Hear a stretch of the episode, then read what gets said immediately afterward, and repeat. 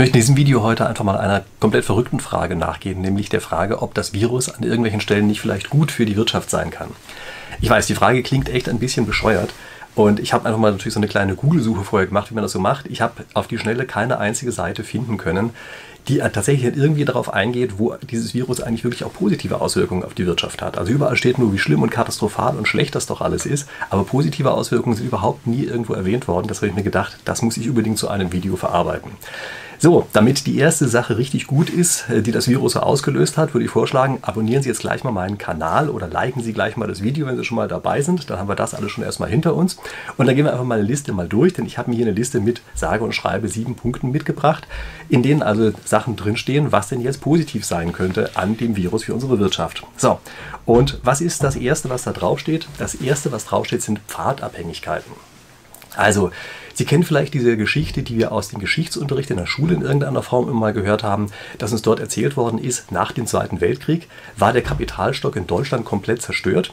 Und weil er zerstört war, und zwar stärker zerstört war, teilweise auch abgebaut von den Alliierten, also weshalb der Kapitalstock in Deutschland weniger vorhanden war als in anderen Ländern, zum Beispiel in England, das hat uns einen Vorteil verschafft, weil wir dann alles modernisieren konnten.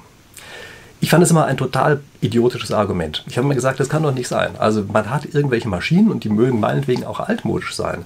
Aber wenn die zerstört sind, dann sind sie ja erstmal weg und dann hat man erstmal davon einen Nachteil. Kann das überhaupt sein, dass das, was in unseren Geschichtsbüchern uns damals immer erzählt worden ist, dass es richtig ist? Und die verrückte Antwort lautet, ich habe im Laufe der Jahre feststellen müssen, ja, diese Antwort kann richtig sein. Und zwar deshalb, weil man Ökonomie ganz schnell verwechselt. Man hat ganz häufig das Gefühl, Ökonomie wäre eine Theorie der Eimer, wie man manchmal sagt, ja, also der kleinen Vermögenswerte, die überall so angehäuft sind, aber das stimmt überhaupt nicht. Es ist in Wahrheit eine Theorie der Anreize. Und die Anreize sind das Entscheidende und häufig kann es passieren, dass man eben einen falschen Anreiz hat und sozusagen in einer Sackgasse stecken bleibt, die sich auf irgendeine Weise mal entwickelt hat. Lassen Sie mich dazu mal ein Beispiel sagen. Der Transrapid ist eine ganz tolle Technik. Also in China fährt dieses Ding, ich bin auch in China einmal damit gefahren. Das ist wirklich wundervoll, ähm, in einem solchen Zug zu fahren. Er ist unglaublich schnell, er ist leise und weiß ich was nicht alles. Und ich bin mir relativ sicher, wenn wir heutzutage heutzutage anfangen würden, ein neues Schienennetz aufzubauen, dann würden wir wahrscheinlich sehr viele Strecken mit diesem Transrapid machen. Einfach deshalb, weil diese Technik eben so viel besser ist als die von unserem schienengebundenen Verkehr.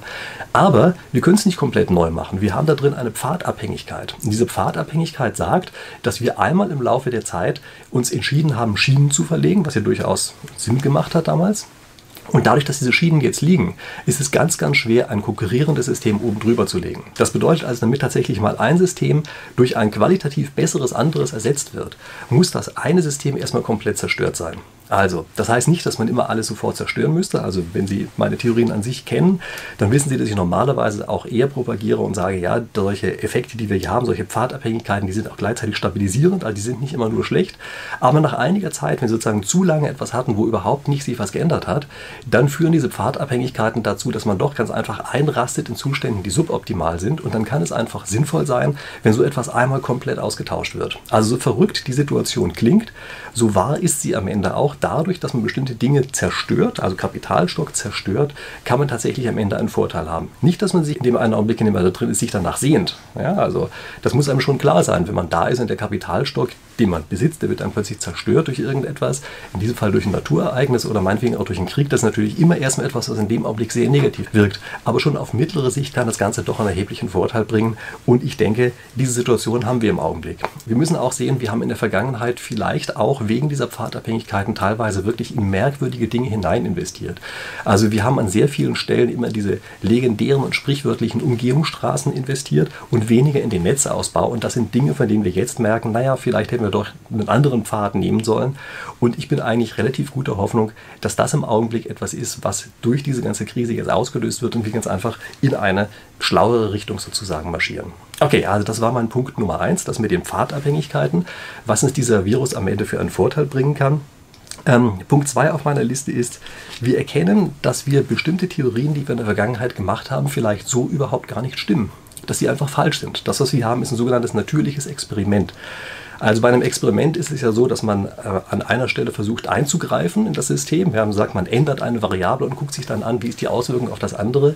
Das geht in sehr vielen echte Weltsituationen nicht. Also wenn wir zum Beispiel herausfinden wollen, welche Umweltverschmutzung geht tatsächlich vom Straßenverkehr aus, dann müsste man eigentlich ein Experiment machen. Und man müsste dann eigentlich sagen, wir untersuchen das nicht mit den normalen Methoden, wie das angewandt wird, also ex post facto sagt man da manchmal dazu, also wir untersuchen das sozusagen nicht mit diesen Methoden, bei denen wir immer zufällig auf Veränderungen stoßen, sondern wir untersuchen das, indem wir an irgendeinem Tag plötzlich sagen, nee, heute schalten wir den Verkehr mal ab und dann gucken wir uns an, wie die Auswirkung davon ist. So, jetzt haben wir aber genau ein solches natürliches Experiment gehabt. Also wir haben den Verkehr im Augenblick einfach mal abgeschaltet, nicht um ein Experiment zu machen, sondern um was anderes zu machen, aber wir können das Ganze auch nutzen als ein Experiment.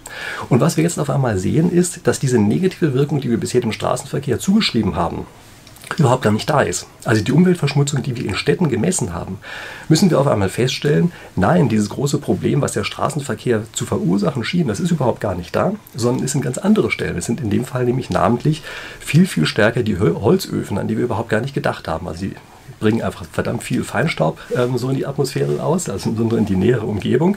Und ähm, das riecht man ja auch, wenn man da ist. Und das bedeutet also, diese Feinstaubbelastung, die wir ähm, an sehr vielen Stellen haben, die sind offenbar viel, viel stärker auf diese Holzöfen zurückzuführen als auf den Straßenverkehr.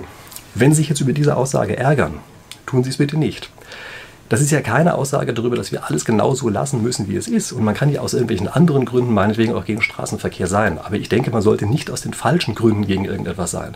Und wenn man bisher die Angst hatte, dass der Straßenverkehr auch diese Art von negativen externen Effekt hat, können wir jetzt sagen, nein, das natürliche Experiment den Straßenverkehr einfach mal abzuschalten, hat uns in die Situation gebracht, dass wir eben herausfinden können, das ist nicht so und das finde ich schon erstmal eine große Erkenntnis, dass wir auf einmal einige Theorien, die wir hatten, überprüfen können. Das gilt übrigens auch an ein paar anderen Stellen, auf die ich hier gar nicht weiter eingehen möchte, die aber eben doch wichtig sind. Ja? Das heißt, wir können jetzt hier einfach sehen, wollen wir einfach bestimmte Dinge aus den richtigen Gründen oder wollen sie aus falschen Gründen und sollten wir dann vielleicht an der einen oder anderen Stelle einfach mal umsteigen mit dem, was wir einfach wollen. Das finde ich schon eine ziemlich gute Entwicklung, dass sowas plötzlich möglich ist.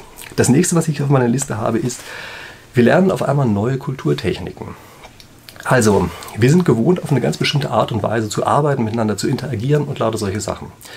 Die haben sich über lange Zeit hinweg entwickelt. Aber die Umgebung, in der wir leben, entwickelt sich die ganze Zeit weiter. Und so ist es so, dass wir eben Kulturtechniken haben, uns auch an die gewöhnt haben, die einfach zu einem großen Teil auch einer, aus einer anderen Zeit stammen. Und ich bin mir relativ sicher, dass wir zum Beispiel viel zu viel durch die Gegend fahren, um uns an Stellen zu treffen, an denen wir es eigentlich gar nicht treffen müssten, weil es auf eine andere Weise besser geht. Nämlich einfach zum Beispiel dadurch, dass wir einfach per Skype kommunizieren oder dergleichen Dinge. Ähm, dass wir teilweise Unterricht auf eine ganz andere Art und Weise machen, als wir es bisher gemacht haben. Ja? Dass wir bestimmte Teile nicht jedes Mal wieder neu machen müssen, sondern die haben wir einmal vorbereitet und dann treffen wir uns, sofern das dann wieder möglich ist und ähm, nutzen dieses sich Treffen im echten Raum für, für ganz andere Sachen, als wir sie bisher genutzt haben. Und das sind alles Techniken, die wir jetzt auf einmal lernen müssen und deshalb sie auch tatsächlich eben lernen. Und wir werden sehen, bin ich mir ganz sicher, dass das so ist, dass wir danach einen gewaltigen Produktivitätsfortschritt haben, nachdem wir allesamt und sonders auf einmal diese Kulturtechniken gelernt haben. Denn da brauchen wir uns wirklich gar nichts vorzumachen. Der Großteil von uns allen hätte das so überhaupt nicht gelernt, wenn wir nicht gemusst hätten. Aber jetzt müssen wir ganz einfach. Und da bin ich mir ganz sicher, dass das wirklich schon auf mittlere Sicht einen ganz wesentlichen positiven Effekt haben wird, was wir hier erleben. Das nächste ist Transportkosten. Wir haben die ganze Zeit in unserer Wirtschaft sehr stark darauf vertraut, dass wir zu extrem niedrigen Preisen transportieren können. Diese Preise für den Transport sind mitunter deshalb so unglaublich niedrig, weil wir dort externe Effekte einfach nicht mit einbeziehen. Also der Transport verursacht Kosten, die aber dummerweise nicht demjenigen zugerechnet werden, der den Transport selber beauftragt. Ja, also das heißt, wir schicken, weiß ich, Krabben von Deutschland nach Marokko, um sie dort puddeln zu lassen und schicken sie dann wieder zurück. Keine Ahnung, ob diese Story stimmt, aber sie wird immer wieder erzählt. Ähm, und auf die Art und Weise ist das, äh, das Puddeln der Krabben äh, billiger, als wenn wir es hier machen würden. Aber ist es das tatsächlich? Und wenn wir die Transportkosten voll mit einberechnen würden, also mit allen negativen Effekten, die der Transport auslöst, dann bin ich mir ziemlich sicher, dann wird das nicht so sein. Aber in der Vergangenheit haben wir das einfach gemacht. Also namentlich Risiken, die durch den Transport ausgehen und äh, Umweltverschmutzung, die durch diesen Transport ausgehen, die haben wir in der Vergangenheit einfach überhaupt nicht mit einbezogen. Aber jetzt auf einmal merken wir, oh, da sind ja Kosten dran an dem Transport, die wir bisher einfach nicht berücksichtigt haben. Wir werden uns darauf daran gewöhnen und wir werden ganz sicher auf die eine oder andere Art und Weise diese Kosten, die wir hier haben, stärker mit einpreisen als in der Vergangenheit und das ist immer etwas Gutes, wenn externe Effekte auf einmal mit eingepreist werden und eben dafür sorgen, dass hier nicht künstlich eine Sache für denjenigen, der es verursacht, verbilligt wird und für die Gemeinschaft verteuert. Ja, und dieses Problem äh, werden wir jetzt sicherlich zu einem gewissen Grad reduzieren, einfach dadurch, dass wir eben den Transport über lange Strecken ganz anders auf dem Radar haben, als wir das in der Vergangenheit hatten.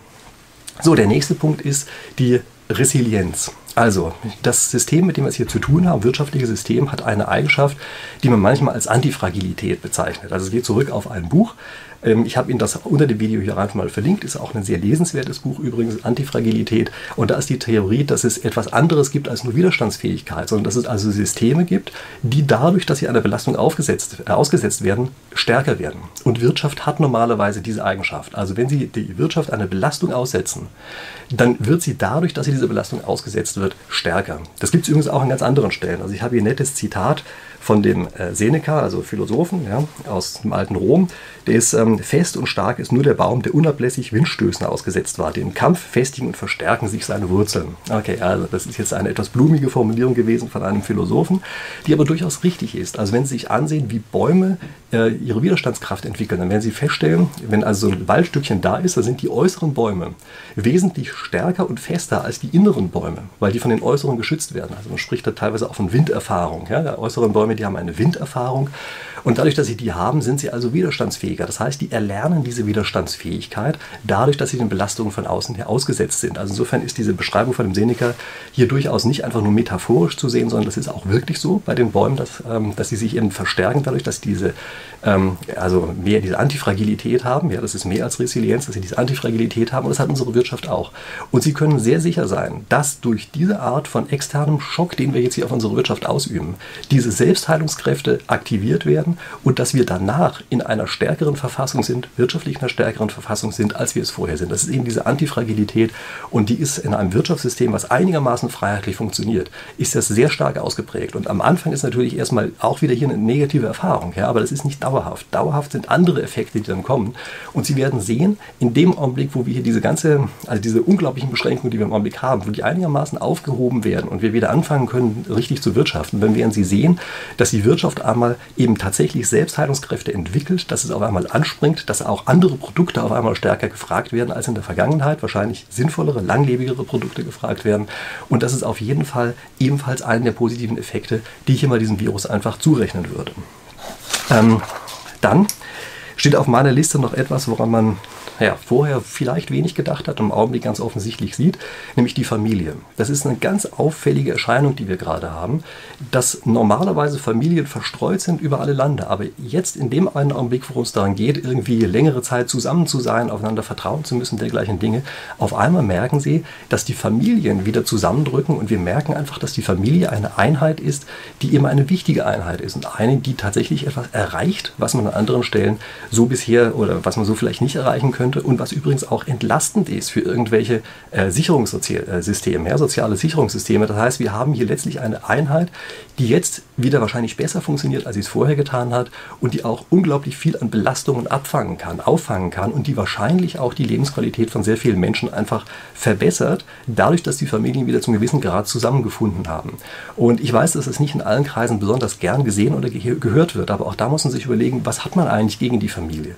Und in vielen Fällen sind diejenigen, die etwas gegen Familie haben, welche, die sagen, ja, aber das ist eine Einheit, die haben Werte, die wollen wir so nicht. Also kann ja sein, dass da vielleicht Werte sind, die irgendwer anders gerade nicht haben will.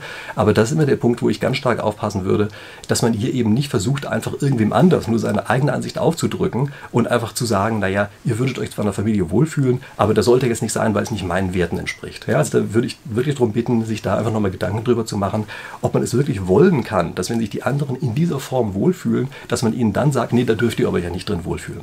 Und wie gesagt, im Augenblick ist einfach eine Situation, da fühlen sich sehr viele Leute gerade in dieser familiären Umgebung offenbar relativ wohl freuen sich darüber und finden sozusagen andere auch äh, Wurzeln der Stärke wieder zurück, einfach dadurch, dass sie eben plötzlich die Familie wieder aktivieren, was in der Vergangenheit nicht der Fall war. Und ich kann Ihnen garantieren, das wird insgesamt, was die Sicherungssysteme angeht, eine starke Entlastung sein, wahrscheinlich auch auf einer psychologischen Ebene. Und damit sind wir bei meinem letzten Punkt. Nämlich, ich glaube, dass wir hier durch eine solche Krise im Augenblick wesentlich stärker erkennen, was für uns selber gut und was für uns schlecht ist. Das heißt, wir werden uns unsere eigenen Präferenzen einfach stärker wieder bewusst. Und wir sind in eine Phase reingekommen, in der wir das Gefühl hatten, ah, wir haben eigentlich alles und dann sind unsere Präferenzen irgendwie so ein bisschen in die Richtung geworden, dass wir gesagt haben, naja, so kurzfristiger Luxus, das ist eine tolle Sache und alles andere ist ja sowieso nicht so wahnsinnig viel wert. Und ich glaube, dass wir da im Augenblick einfach viel, viel mehr merken, dass einfach andere Dinge da sind, für die man sich begeistern sollte, für die es vielleicht wert ist, tatsächlich Energie aufzusetzen, dass plötzlich solche Dinge sind, wie dass man irgendwem anderen hilft, dass das etwas ist, was einem selber auch was bringen kann. Und das nehmen wir im Augenblick extrem viel stark, äh, viel wahr, dass sich Leute gegenseitig in irgendeiner Form unterstützen. Also kurzum, dass plötzlich wieder vielleicht nicht so stark materialistische äh, Präferenzen einfach in den Vordergrund rücken und wir das auch dauerhaft wie die Kulturtechniken lernen, dass es eben etwas ist, was uns gut tut. Okay, gut. So, jetzt wollen Sie auch das tun, was für Sie gut ist. Hoffe ich zumindest. Falls Sie noch nicht getan haben, abonnieren Sie meinen Kanal, denn dann sehen Sie jede Woche ein tolles Video. Sie wissen ja, liken ist auch eine tolle Sache, aber mir auf Instagram folgen ist noch viel besser, denn da kann man noch viel stärker interagieren. Und Sie wissen ja, dann haben Sie noch einen weiteren Punkt, der einem gut tut. Naja, jetzt habe ich zu viel Eigenlob gemacht ähm, und kann ich nur mich äh, bedanken, dass Sie mir bis hier gefolgt sind. Ich verabschiede mich und ich freue mich dann, dass wir uns nächste Woche hier in aller Frische wiedersehen. Bis dahin.